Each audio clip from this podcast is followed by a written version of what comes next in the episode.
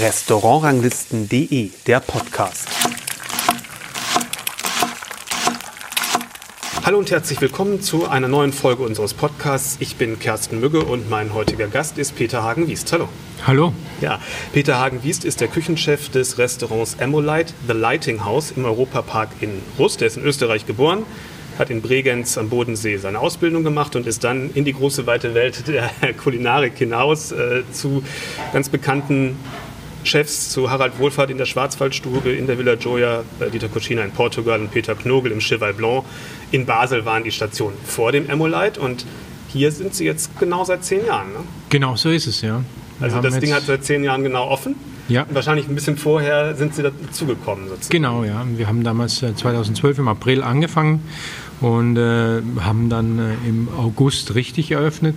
Wir hatten so eine kleine Pre-Opening-Phase äh, im Juli, wo wir nur Mitarbeiter äh, hier hatten im Restaurant und genau im August haben wir dann richtig angefangen.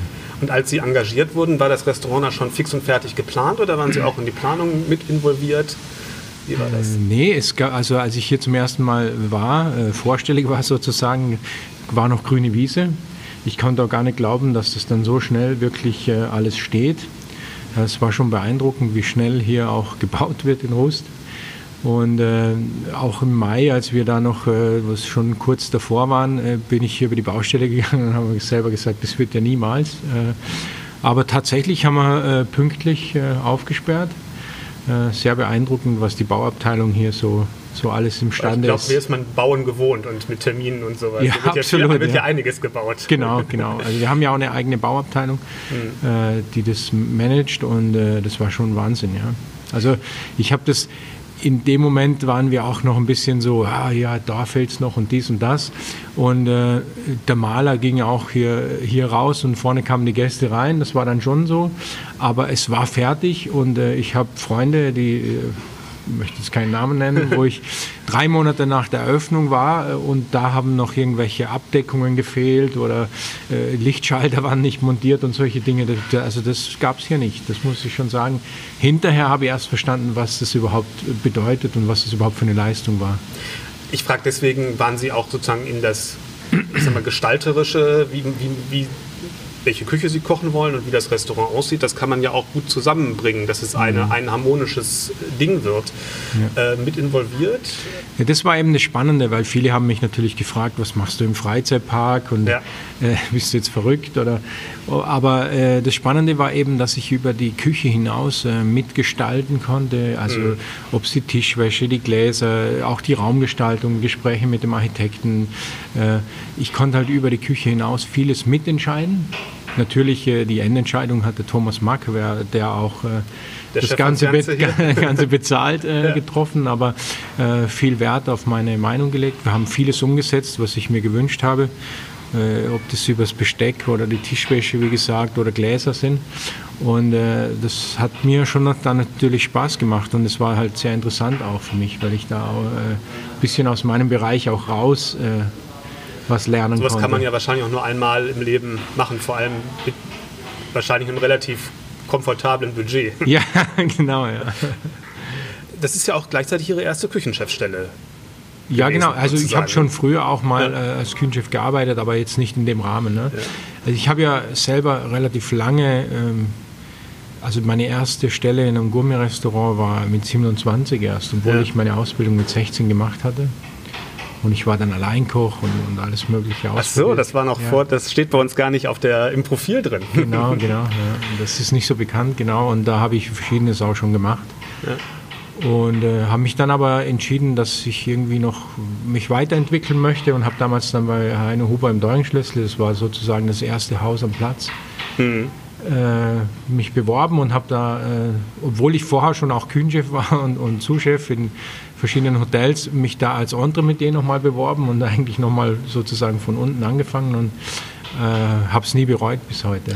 Da kommen wir nachher noch mal ein bisschen drauf. Ich wollte eigentlich fragen, wissen Sie, wie man auf Sie gekommen ist? Das, äh, hier? Äh, ja, ja, hier. Mhm. Ja, auf jeden Fall. Also das äh, Peter Knogel, der, äh, mit dem ich auch heute noch sehr gutes Verhältnis habe, äh, für den ich damals gearbeitet habe, äh, hat mich angesprochen und er kannte jemanden, der hier bei der Eröffnung als Manager tätig war, der Lorenz Rüttimann. Und er hat äh, eben das Gespräch gesucht mit dem Peter und hat gefragt, äh, ob er nicht jemand wüsste, der das hier äh, umsetzen könnte. Mhm. Und der Wunsch war damals da, eben ein Sternerestaurant zu etablieren und äh, oder halt ein Gourmet-Restaurant. Vom Stern war noch gar nicht die Rede. Man äh, hat natürlich sich auch die Frage gestellt, ob das hier funktionieren kann. Ne? Das, das, war ja nicht so sicher dann auch. Und dann sind schon sehr schnell zwei Sterne draus geworden. Das ging relativ gut, ja. ja, schön. Haben Sie eigentlich noch andere Aufgaben hier? Ähm, ich sag mal, irgendwas mit der Gastronomie hier im Park? Die ist ja, reicht ja vom Emolite praktisch bis zur Würstchenbude. Sind Sie da noch in irgendwas mit involviert oder können Sie sich voll und ganz auf ja, das Restaurant konzentrieren? Also in so einem großen Unternehmen tut sich natürlich immer was. Also wir betreuen auch die Dinnershow seit, mhm. äh, muss ich gerade überlegen, seit acht Jahren. Äh, da machen wir das Menü und äh, gucken, dass das auch passt. Äh, dann in der Umsetzung, da mache ich aber jetzt sozusagen nicht viel. Da gehe ich ab und zu mal äh, zwischendrin mal hin und kontrolliere die Qualität. Und, und äh, da ist eigentlich eher die Vorarbeit dann zu leisten, dass man halt ein Menü äh, kreiert, was natürlich auch in, in solchen großen Mengen umzusetzen ist. Ne? Ja. Ne? Also wir machen da von November bis Februar 17.000 äh, Essen Wahnsinn, oder ja. 17.000 Personen mit, äh, mit vier Gängen. Ja. Und äh, das muss natürlich wohl überlegt sein. Da, da geht es ja nicht nur äh, um Verfügbarkeiten, was kann man überhaupt in dieser Menge dann in dieser kurzen Zeit auch äh, aufschreiben, dass, dass man es auch garantieren kann, ja, dass es da vorhanden ist und solche Dinge. Genau, und, und dann gibt es halt immer wieder mal Projekte, wo ich äh, mal auch irgendwie ein bisschen involviert bin. Aber also wenn hier ein neues Restaurant entsteht, dann so konzeptionelle Fragen oder solche Sachen? Oder? Konzeptionell nicht, aber es gibt schon natürlich immer die Zusammenarbeit mhm. und die Frage und ähm, ja, das ist so. Also jetzt hatten wir auch das Projekt mit dem Restaurant der Zukunft, wo ich äh, erst das Food-Konzept machen sollte, aber da habe ich jetzt dann schon gemerkt, da stoße ich an die Grenzen. Ich möchte mich schon auf das Restaurant äh, konzentrieren ja. und da haben wir auch zurückgezogen, das äh, machen wir jetzt anders, wird jetzt anders gemacht. Und außerdem, dass, wie ich es gerade schon sagte, die Sterne schnell gekommen sind, was hat sich in den zehn Jahren, ähm, was sind die größten Veränderungen in der Zeit? Ich meine, das ist ja schon ein Zeitraum, ähm, wo man auch mal ein bisschen zurückblicken darf und, und kann. Und ähm, ist ja, nicht, ist ja nicht so häufig, dass auch ein Küchenchef zehn Jahre an einem Ort bleibt und ihr Restaurantleiter ja auch. Also die mhm. sind jetzt von Anfang an zusammen ein, genau. ein Team, was ja noch seltener ist eigentlich. Ne? Genau, das gibt es nicht so oft, ja. Aber wir haben ein recht, recht angenehmes, Arbeitsklima. Ähm, wir legen auch viel Wert darauf, dass sich Mitarbeiter bei uns wohlfühlen. Also auch mein Suchchef, der ist über fünf Jahre bei mir. Äh, andere Mitarbeiter auch vier Jahre, drei Jahre, was auch ungewöhnlich ist für mhm. unsere Branche. Aber äh, wir schauen einfach, dass es passt. Wir haben unseren festen Urlaub, wir haben feste freie Tage. Das war am Anfang auch nicht ganz so einfach, den äh, Besitzern zu erklären, dass das eben so sein muss. Ja. Aber ich glaube, langfristig hat es sich gelohnt, weil es eben zeigt, dass, äh, dass, ein zufriedener Mitarbeiter auch lange da ist. Und da habe ich ja auch einen Mehrwert dann. Ja. Weil auch mit auch äh, Krankheitstage, wir haben unglaublich wenig Krankheiten. Ne? Also ja. Klar, Corona hat uns jetzt auch erwischt und wir hatten auch äh, Fälle, aber Ansonsten äh, sind meine Mitarbeiter sehr selten krank und mhm. das äh, zeigt auch eine gewisse Zufriedenheit, würde ich sagen. Absolut. Und das ist ja auch für die Entwicklung, ähm, um am eigenen Stil und an dem zu arbeiten, als Team, denke ich mal, auch wichtig, dass man eine gewisse Stabilität hat und nicht immer neue Leute äh, einarbeiten muss und neu, ich sag mal, in die Mannschaft integrieren muss letztendlich. Ne? Ja, absolut. Also ich vergleiche es immer gerne mit Spitzensport oder ja. Fuß, mag Fußball. Und äh, das ist wie in einer Fußballmannschaft, wenn das, die Harmonie untereinander da ist, dann können sich, äh, äh ich bin ja Fan des SC Freiburg natürlich mhm. hier, wir sind ja auch Sponsor, äh, dann äh, sieht man natürlich, dass gerade auch ein kleiner Verein mit nicht den besten Spielern äh, möglich ist, Großes zu erreichen. Ja. Und das ist bei uns ja auch ein bisschen so. Wenn die Zufriedenheit hoch ist, wenn die Mitarbeiter Spaß haben, und gerne ihre Arbeit machen, dann äh, schafft man Großes. Ja. Ich will noch den besonderen Ort, ich meine, die Frage liegt natürlich, Sie haben es auch gerade schon gesagt, zu Ihnen haben Leute gesagt, wie kann man da in einem Freizeitpark oder was kann das werden, ähm, so, äh, so, zu arbeiten. Ähm, hier gibt es ja praktisch alles, ist ja irgendwie in einer gewissen Art und Weise künstlich. Ich meine, wir sitzen in einem Leuchtturm, obwohl ja. das Meer, weiß ich nicht, wie viel 100 Kilometer weg ist. Nebenan ist ein Hotel in italienischen Stil. Hier das Hotel hier daneben ist so amerikanisches, äh, amerikanisches Flair.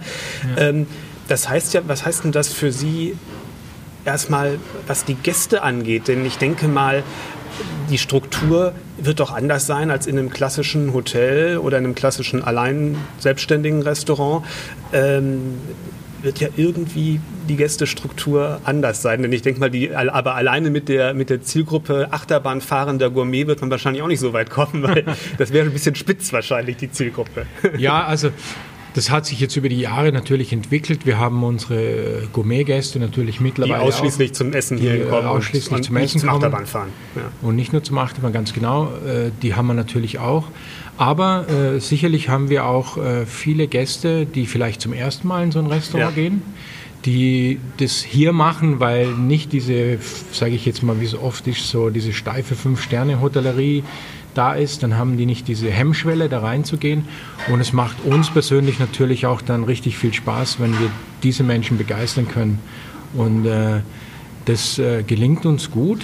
Und äh, das ist halt schön, sozusagen neue, neue Zielgruppen auch anzusprechen. Ne? Eben auch jüngere, ja. jüngeres Publikum, nicht den typischen klassischen Gourmet-Gast, sondern auch äh, eben äh, das Achterbahnvolk vielleicht zu begeistern. Ich meine, wir haben sehr viele Schweizer Gäste. Mhm. Äh, da scheitert es oft nicht am, am, am finanziellen oder äh, am Interesse, sondern ist halt dann oftmals eigentlich, ja, hat man Hemmungen in so ein Hotel, dann, wenn das Restaurant noch in einem Hotel ist, da ja, reinzugehen. Ja. Ja, und es hat Vor- und Nachteile. Ne? Also hm. manchmal fragt man sich, ja, ist das ja. was, was, was, heißt, das sind die Nachteile? Ähm, ja, also ich weiß nicht, aber also sag mal, ich würde lieber von den Vorteilen sprechen. Es ja, ist einfach hier. Äh, das wäre also, meine zweite Frage gewesen. Also es ist ja hier. Äh, äh, so, dass wir natürlich sehr schnell Entscheidungen manchmal treffen. Ja. Also es hat nicht diese äh, Struktur wie im äh, äh wie in einem klassischen Hotel, dass so, es über also, F&Bs so. geht oder so, ist ja. alles sehr viel knapper, sehr viel, ja. sehr direkter. Äh, es wird auch mal ganz schnell was entschieden so. Das kann ein Vorteil, aber gleichzeitig natürlich auch manchmal ein Nachteil sein, wenn man dann vielleicht so ein mal so einen Schnellschuss dabei hat, mhm. der sich dann nicht als den richtigen äh, erweist. Aber äh, im Großen und Ganzen muss ich sagen, sonst wäre ich ja nicht zehn Jahre hier. Ja, ja, klar. Ich dachte, Sie meinten jetzt äh, bei den Gästen, was die Gästestruktur angeht, habe das Vor- oder Nach nee, Vor- Nachteile. Das, so, da habe ich jetzt, das habe ich jetzt falsch verstanden ja. gehabt. Alles klar, ja.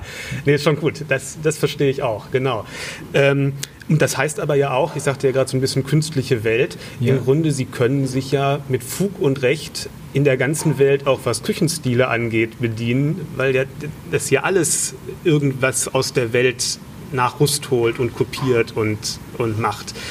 Ähm, sehen, würden Sie das auch so sagen, dass, dass eine Weltreise, was Kulinarisches ähm, und nicht so eine, so eine stilistische Festlegung auf Regionen und solche Sachen, bestimmte Produkte ja, also, für Sie auch dann Sinn macht an so einem Ort? Oder? Ja, also das ist eher jetzt, das hat jetzt gar nicht unbedingt äh, mit dem Europapark zu tun oder mit dem, wo wir sind, sondern das ist auch persönlich so ein bisschen meine mhm. Einstellung. Also ich möchte ja, äh, ich habe halt am Meer gelebt und ich habe da diese Fisch und Muscheln und habe das lieben, lieben und schätzen gelernt und äh, ich möchte darauf auch nicht verzichten.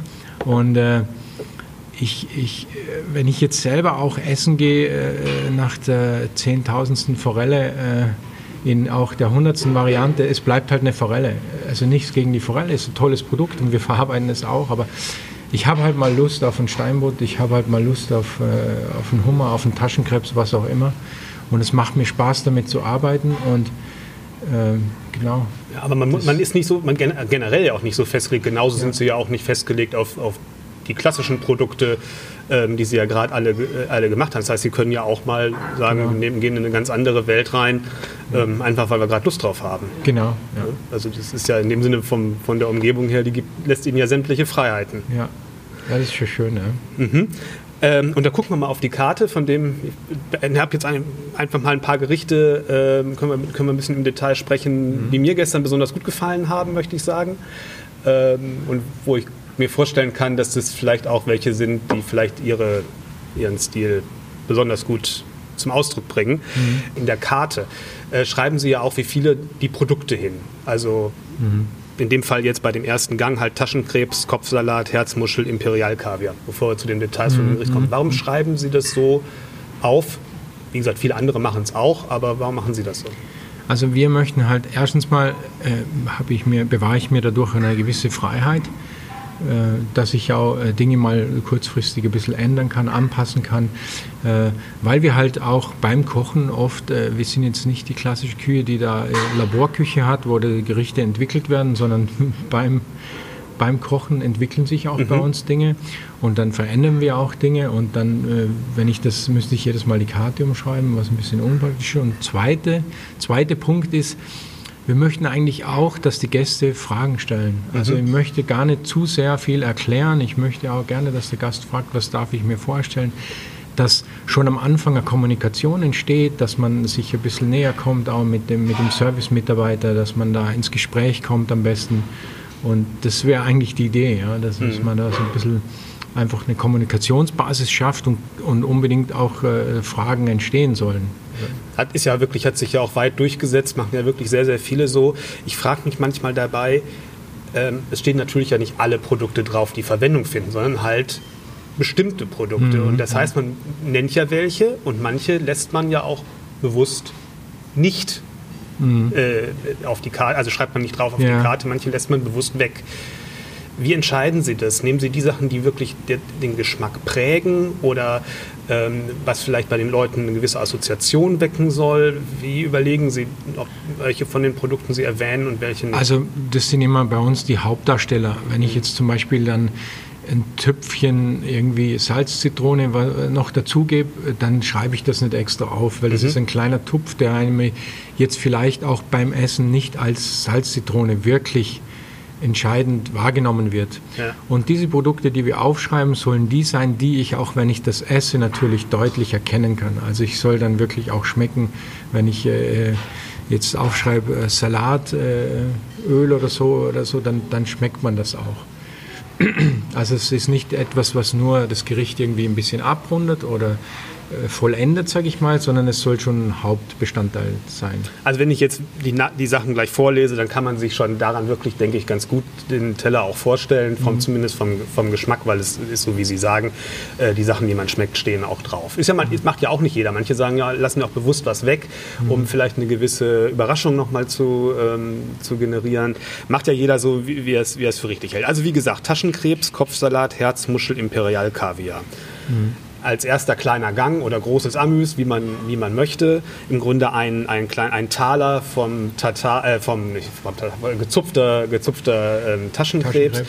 Aber der ist relativ also manchmal geht da ja so ein bisschen ins Süßliche, das Fleisch rein. Und das war der gar nicht. Der war eher so ein bisschen, ähm, ja, ein bisschen zitrisch, möchte ich, genau. möchte ich sagen. Das heißt, der ist wahrscheinlich entsprechend angemacht. Genau, wir wollen den ein bisschen frisch, soll ein bisschen frisch, leicht, sommerlich sein. Ne? Also wir versuchen auch, oder wir arbeiten relativ viel mit, mit frische Säure, so dass es einfach bekömmlich ist.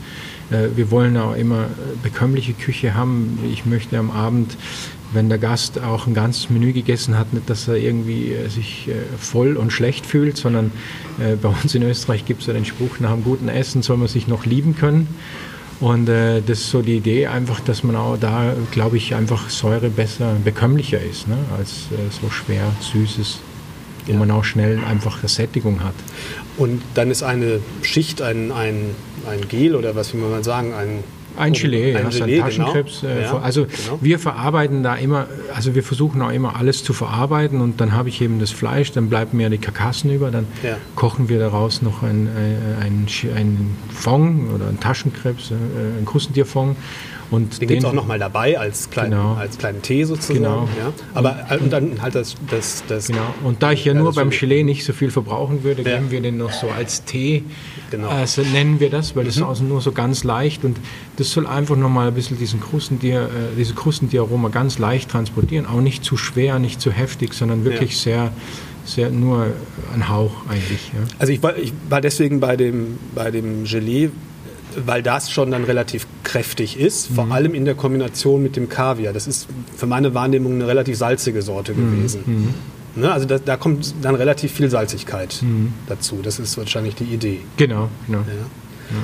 Und dann interessant, weil der Tee dann dazu kommt, der ist sehr reduziert. Also der ist nicht kein kräftiger Fond, sondern ist wirklich ganz leicht. Man hat nur so einen, genau.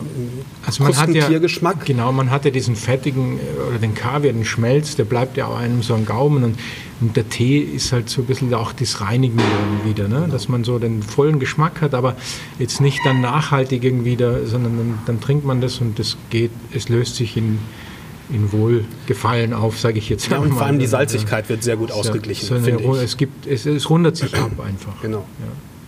Also so war meine, meine Wahrnehmung und auch der ist ein bisschen frisch, also habe ich auch ein paar ein bisschen Säure wahrgenommen. Genau, richtig? ja, ja, haben wir auch ein bisschen so mit, mit äh, Zitrusfrüchten gearbeitet. Genau. Ja. Mhm. Und den Salat schmeckt man jetzt für meine Begriffe nicht so intensiv, aber man merkt, da ist noch irgendwie ein bisschen was, mhm. was Vegetabiles, was Grünes mhm. mit dabei. Ähm, sodass das, finde ich, ein, ein sehr, ähm, ja, wie soll ich sagen, ausgewogener Teller war, vor allem durch den, mit, in der Kombination mit dem, mit dem Tee und ähm, gleichzeitig aber schon relativ steigt schon relativ kräftig eigentlich ein, mhm. würde ich so sagen. War das so die Idee auch? Ähm? Ja, also sag mal, die, also wir sind schon, also das ist schon eine Männerküche. Mhm. Also das ist schon eher kräftig, ja. Wir sind schon eher äh, stark im Geschmack, auch kräftig gewürzt. Äh, so das ist schon äh, unser, unser Ding. Ja. Zweites Gericht, was mir auch sehr, sehr gut gefallen hat, ähm, war die Brunnenkresse, Brunnenkresse, Geladot-Auster, Soliles als Kombination. Mhm. Erstmal Hühnchen, und Auster. Mhm. Habe ich jetzt noch nicht so häufig miteinander in Kombination gegessen. Wie ist es dazu gekommen? Ja, also wir haben früher mal so eine, so eine Austernschnitte gemacht und das basiert eigentlich äh, auf einer Geflügelfass. Und da wird, äh, werden Austern mit, mit Geflügelfass äh, sozusagen äh, so, eine, so eine Farce hergestellt und das kommt mit so Tramezzini, wird es gebraten und das ist eigentlich, hat mir immer gut geschmeckt und da kam eigentlich die Idee, dass man das vielleicht auch noch irgendwie anders kombinieren könnte. Und äh, Sotiles wird ja auch als äh, Geflügelauster bezeichnet. Ja. So war das irgendwie für mich naheliegend. Brunnenkresse, das geht auch gut mit Auster. Ja. So äh, kam eigentlich diese, diese Idee zustande. Ja. Ich finde, bei der Kombination ist, ist, ja beides auch ungefähr gleich groß. Die Auster ist ungefähr genauso groß wie das Stückchen Fleisch. Ne? Mhm. Das, mhm. ähm, das ist auch so vom, vom Mundgefühl irgendwie ganz angenehm oder ganz interessant. Ja, ja. Finde ich. Genau. Also es ist immer, glaube ich, wichtig auch, dass es eben das Mundgefühl, wie Sie das äh, beschreiben, für mich sehr wichtig, dass man, dass es also eigentlich angenehm bleibt. Wenn ich dann so ein Riesenstück Auster hätte, wo ich dann irgendwie die Auster so dominant ist, dass es nicht mehr weggeht, dann, dass ich auch vom anderen nicht mehr so das schmeckt. Ja, das ist einfach die Ausgewogenheit. Aber das habe ich bei Peter Knurgel, glaube ich, ein bisschen so mitgekriegt, einfach diese Balance zu finden. Ja. Immer, ne? diese, diese Und wie kommt die Brunnenkresse jetzt ins Spiel? Wie ist die verarbeitet? Ja, da haben wir so eine, einfach so eine Suppe gemacht. Ne? So mhm. eine ganz klassische äh, äh, Suppe, die auf einer, auf einer Wurzelsuppe äh, basiert und wo wir dann die Brunnenkresse frisch nochmal einmixen. Genau. Und das verbindet sich sehr schön mhm. in beide Richtungen, sowohl zum Fleisch als auch zur, zur Auster. Und was ich ganz interessant fand, irgendwo ähm, spielt die Salzigkeit vom wahrscheinlich Austernwasser oder so ganz interessant in die, in die Brunnenkresse. Mhm. Suppe, in den rein. Das ist mhm. ein ganz interessanter, ja, dieser so ein mehriger Effekt irgendwie. Also man hat so ein bisschen ja. ein mehriges Gefühl ja. äh, und, und man ist nicht nur bei der Kresse, sondern man ist dann vielleicht so ein bisschen so wie, wie ähm, diese so Salzwiesenkräuter, sag ich mal. Mhm. Das ist so ein bisschen so eine Anmutung dadurch. Ja, genau. Das, mhm. Genau. Ja. Sie beschreiben es besser, als ich sagen könnte. ja, aber das, ist, aber das ist schon, wie gesagt, fand ich, das fand ich wirklich ungewöhnlich und ähm, obwohl es eigentlich ganz klassisch natürlich auch von der Technik daherkommt, sehr, fand ich sehr modern, mhm. ähm, weil es auch hm, sagen wir mal, eine andere Ausgewogenheit hatte. Die beiden, also die Auster und das Fleischstück ist ja relativ klein. Es ist gar nicht so viel mhm. Eiweiß in Anführungsstrichen drauf, sondern eben sehr viel Kräuter und sehr viel, ähm, mhm. ja, so eine, so eine Kräutrigkeit eigentlich, ja. eigentlich. Ein sehr schönes, leichtes Ding. Genau. Würden Sie sagen, das ist, ähm, würde aus Ihrer Sicht auch, dass der Gang so ein bisschen raussticht im Gegensatz zu den anderen? Ähm, oder? Oh, ich kann das gar nicht so beurteilen. Also mhm. wenn ich ja auch mit den Gästen immer spreche, dann dann ist es äh, oft für mich auch überraschend, für wen welches Gericht dann irgendwie besonders ist oder mhm. wen irgendwas äh, besonders. Äh, also wenn Sie jetzt zum Beispiel den Taschenkrebs, den haben wir jetzt einfach äh, länger gehabt und das war schon ein Gericht, das wirklich äh, sehr viel gute Resonanz aufgerufen hat. Ne? Ja. Also das sticht schon ein bisschen heraus, aber prinzipiell gibt es immer irgendwie Unterschiede. Der eine findet das toll, der andere das am Ende glaube ich, wenn man einfach gut essen geht, das geht mir auch selber auch so, wenn ich jetzt äh, ein Menü gegessen habe und ich kann mich an ein bis zwei Gerichte erinnern, dann war es für mich ein richtig toller Abend. Mhm. Ja, so, ich kann mich auch noch an ein drittes Gericht sehr gut erinnern, äh, ich noch, worüber ich noch kurz äh, sprechen möchte, und zwar den Steinbutt. Ja. Äh, ist ja eigentlich ein Fisch, schon x-mal gesehen, x-mal gegessen, wird immer seltener mhm. aufgrund der Preisentwicklung. Mhm. Aber Sie arbeiten gerne noch mit Steinbutt, oder? Ja, also wir sind natürlich schon auch ein bisschen vorsichtiger geworden, aber, aber ja, mache ich schon gerne, weil es ist ja für mich einfach äh, so der Königsfisch. Ne? Das ist einfach ein tolles Tier, das, ist, das schmeckt gut, das, das, ist, das macht einfach Spaß. Ja. Und äh, solange wir das irgendwie machen können, äh, wollen wir das unseren Gästen auch weiterhin bieten. Mhm. Und kommt hier in einer relativ mediterranen Kombination auf den Teller. Und zwar mit Artischocken und Tomatensud und Lauch. Mhm. Wie ist der Sud äh, beschaffen? Ja, das ist also wirklich, wie gesagt, ne, es wird eigentlich, äh, also das geht so, dass wir, das hat irgendwie angefangen, als wir Artischocken gekocht haben und dann haben wir das irgendwie mal mit Tomatenwasser, die Artischocken gekocht mhm. und dann hat der Sud irgendwann einfach verdammt gut geschmeckt. Also das, das Kochwasser im Prinzip von den Artischocken hat eigentlich sehr lecker geschmeckt. Mhm. Und dann haben wir halt die Idee entwickelt, Mensch, eigentlich müssen wir doch daraus genau was machen. Und äh, äh, mittlerweile ist es jetzt so, dass die Artischocke gar nicht mehr so, also die brauchen wir nur noch, um die Soße herzustellen. Mhm. Und äh, machen gar nicht mehr diese klassische Artischockenstück im Moment. Ne? Genau, so ist es entstanden und so wird es auch hergestellt. Eigentlich auch, ja. Und der Lauch, den habe ich jetzt gar nicht so wahrgenommen. Ja, wir ähm. haben nur so eine ganz leichte Creme und also mhm. die kommt oben drauf und dann haben wir äh, noch so ein Lauchöl, das ist wirklich roher Lauch, ja. der in den Sud dann am Schluss äh, so äh, rein noch äh, so, so, ein bisschen, äh, wenn man das kennt, äh, die, die Grundidee vielleicht von der Sauce Barigol oder das, ja. das, das, ist eine klassische südfranzösische Artischockenzubereitung. Ja. Das ist so daher irgendwie ein bisschen. Mhm. Und was mir gut gefallen hat oder was auffällig war im Verhältnis zu den anderen Tellern, dass der relativ kompakt äh, war. Also dass man immer den Fisch und die Soße oder den, den Sud ähm, zusammen essen muss, weil es gar nicht anders äh, geht. Ja, ja. Also ein relativ kleiner Suppenteller. Also der Fisch stößt, genau. stößt vorne und hinten an den, an, den, äh, ja. an den Tellerrand, sozusagen an den Rand und äh, ist dann schön mit der Soße, von der Soße um, umringt. Ja, weil wir, Man ich, muss alles auf einmal essen. Genau, weil ich glaube, dass gerade da sehr wichtig ist. Ne? Das ist eben diese, dass man es immer zusammen hat, dass man einfach dieses, äh, genau. Und Temperatur auch, ne? dass es insgesamt alles wirklich warm ist, also ein richtig warmes Gericht. Ja. Ähm, das ist schon, fand ich auch sehr geschickt so gemacht, dann eben von der, äh, mhm. ja, wie es angerichtet ist. Nicht? Dass mhm. man im Grunde fast so was Art wie eine Mischung aus Fischsuppe, aber eben doch auch Fischgericht ja, genau. hat im Grunde. Ja, ist ja. So habe ich es noch nie gesehen, aber ja. Ja, ja, ja. so würde ich das ähm, Schön. nicht. Ja. das waren so im Grunde die drei, die drei Highlights ähm, für mich und ich denke mal, das zeigt auch wirklich die Bandbreite äh, der Küche mhm. äh, ganz gut. Ähm, Sie sagten gerade, Sie entwickeln relativ viel so aus dem Normalen heraus und aus, aus dem, was, wie, wie, Sie täglich arbeiten. Das heißt, Sie setzen sich jetzt nicht hin und denken, okay, was könnten wir jetzt im nächsten Menü machen, so vom leeren Blatt, sondern das ist mehr so ein Work in Progress und dann ja. muss, das, muss das Menü fertig sein oder wechseln Sie überhaupt nur einzelne Gerichte aus? Wie, wie entwickelt sich das? Oh, da sind wir uns ehrlich gesagt immer noch nach zehn Jahren nicht so ganz sicher. Wir haben ja gestartet mit alle 14 Tage ein neues mhm. Menü, haben dann relativ schnell festgestellt, dass das nicht nötig ist und unglaublich viel Stress mit sich bringt. Und natürlich auch die Fehlerquote dementsprechend hoch ist, weil, äh, weil man dann einfach zu wenig Zeit hat, die Dinge fein auszuarbeiten und, und zu perfektionieren. Äh, Im Moment äh, sind wir jetzt dabei, dass wir so alle sechs Wochen äh, das Menü wechseln. Mhm und da aber teilweise auch dann nicht alles, sondern vielleicht drei Gerichte und in der Woche drauf die anderen drei Gerichte. Mhm.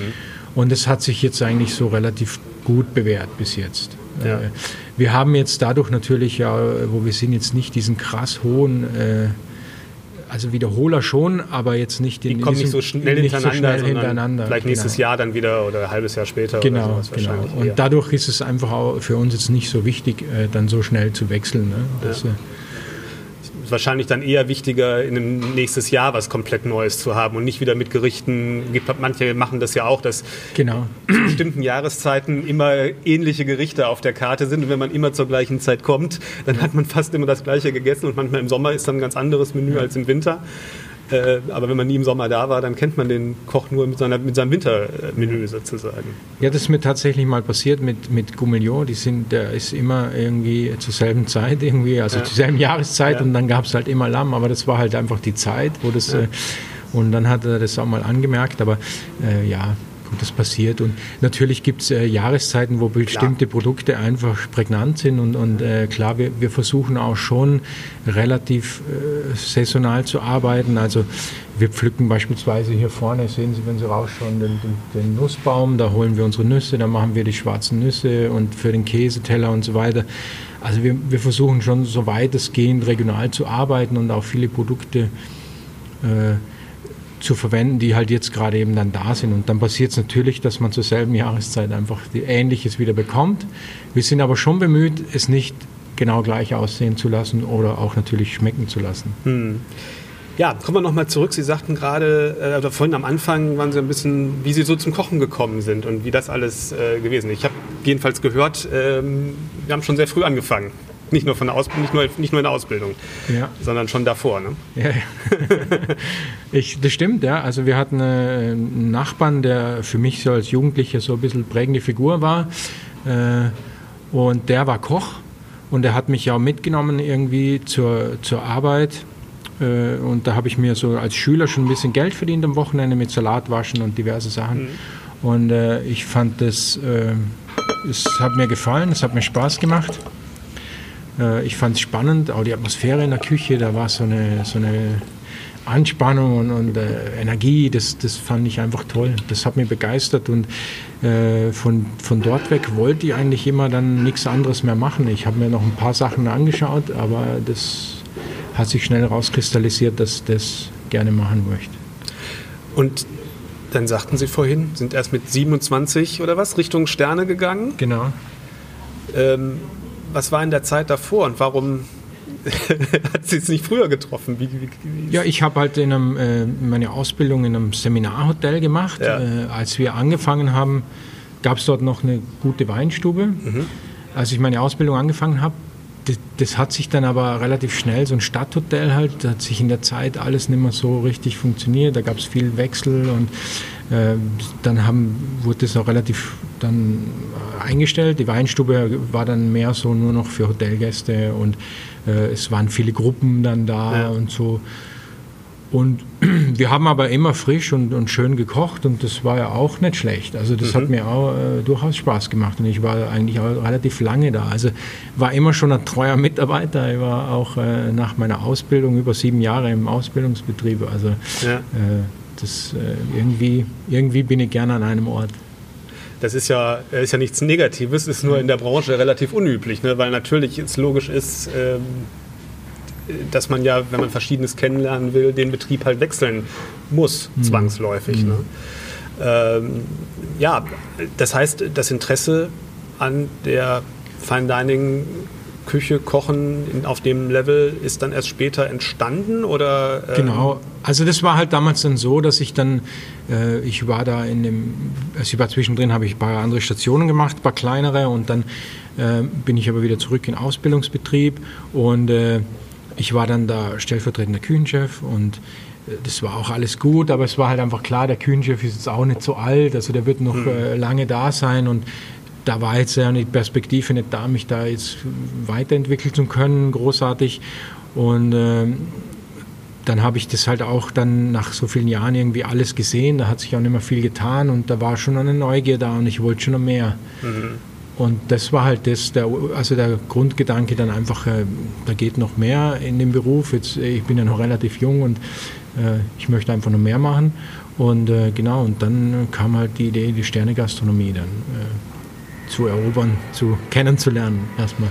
Und würden Sie sagen, das ist ein Vorteil vielleicht doch auch relativ spät in dem Bereich eingestiegen zu sein. Viele fangen, machen das ja mehr oder minder direkt dann nach der Ausbildung, sind dann Anfang 20. Ja. Ähm, also ich kann es nur jedem empfehlen. Also ich finde, mein Weg war wirklich gut, weil in so einem Seminarhotel und so, da habe ich natürlich, ich habe alles gemacht. Also ich habe relativ schnell schon als, als Auszubildender habe ich schon Soßen angesetzt habe und äh, da wir eine klassische Küche gekocht haben äh, immer schon und äh, habe ich einfach die Basic einfach sehr gut gelernt. Hm. Und das, ich, wenn, wir haben ja auch Anfragen auszubilden, wir haben auch immer einen Auszubildenden, weil ich auch denke, äh, irgendjemand muss ja ausbilden. Äh, man kann nicht immer nur jammern, dass es keine Leute gibt, aber wenn man nicht selber bereit ist, auch jemanden auszubilden, auch wenn das Mühe macht. Also von einem Azubi haben wir jetzt nicht wirklich viel. Der ist in der Schule, der hat schlechte Tage, der also ja, klar. das ist einfach, aber wir gucken jetzt immer und wir haben hier natürlich jetzt eine tolle Lösung, dass die Leute irgendwo anders beginnen. Ja. Und wenn die schon ein bisschen was können, kommen die zu uns. Ja. Und, aber es ist immer schwer bei uns, weil der kriegt halt seine Aufgabe und viele Dinge macht er einfach nicht. Also jetzt zum Beispiel den Fisch filetieren mache ich halt selber. Ich ja, kann es mir nicht klar. erlauben, dass ein äh, Steinboot für so viel Geld ja. zerschnitten ist. Logisch. So, und, und das habe ich halt in meiner Ausbildung in einem ganz normalen Hotel, habe ich halt das alles gelernt. Mhm. Weil das war halt kein Problem. Du hast es halt einfach gemacht. Also ob das ein Gulaschkochen ist, ob das Fischfiletieren war, habe ich alles gemacht. Spätzle und diese klassischen Dinge auch. Und davon habe ich später immer profitiert. Mhm. Weil ich glaube, letzten Endes ist es ja im Kochen, wenn du die Basic verstanden hast, aufbauen ist nicht so schwer und was dazu. Aber du musst halt die, die, die, den Grundstein beherrschen und verstehen. Und das habe ich auf jeden Fall gut, gut lernen können. Und ich kann es nur empfehlen, dass man lieber nicht in der Sternegastronomie seine Ausbildung beginnt, ja, ja dass man dahin geht, wo man. Meint jetzt auch mehr die Zeit zwischen Ausbildung und ja. dann dem Einstieg, was ja dann doch auch nochmal eine relativ äh, lange Zeit äh, ja, ja. gewesen ist. Und, äh, ja, gut, ich war halt zufrieden, war alles okay. gut. Und äh, die Stationen, ich habe sie ja vorhin genannt: Schwarzwaldstube, äh, Villa Gioia und Cheval Blanc in Basel. Ähm, was, was haben Sie da für sich rausgezogen und mitgenommen? Was war sehr prägend? Was waren die prägenden Dinge? Auch an allen Orten natürlich unterschiedliche Dinge. Also Villa Gioia war für mich natürlich überhaupt das Prägendste. Also mhm. Dieter Koschina ist schon so mein kulinarischer Papa sozusagen. Äh, wir haben auch äh, wirklich ein tolles Verhältnis äh, immer noch.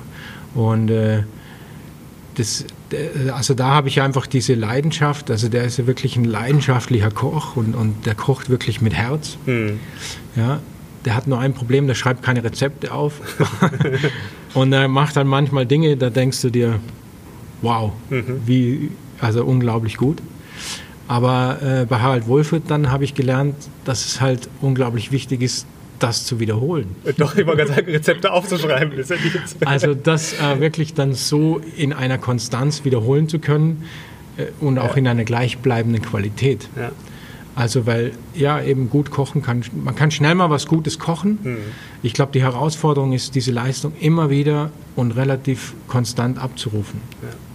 Also das würde ich sagen, habe ich bei, bei Harald Wohlfahrt auf jeden Fall gelernt mhm. und äh, bei Peter Knodel äh, ja einfach so, also der ist einfach so ein, ein unglaublich pedantischer Abschmecker, so mhm. alles irgendwie, dass es alles perfekt ausbalanciert ist ja. und äh, äh, vor dem Service äh, musste ich immer alle Soßen nochmal nachschmecken, jeden Tag und nochmal ein Kräutchen und davon und nochmal dies und das. Und das, äh, das, das war einfach auch nochmal so diese Geschmacksschule, sage ich mal, auch nochmal. Das, das war schon, schon auch cool. Ja.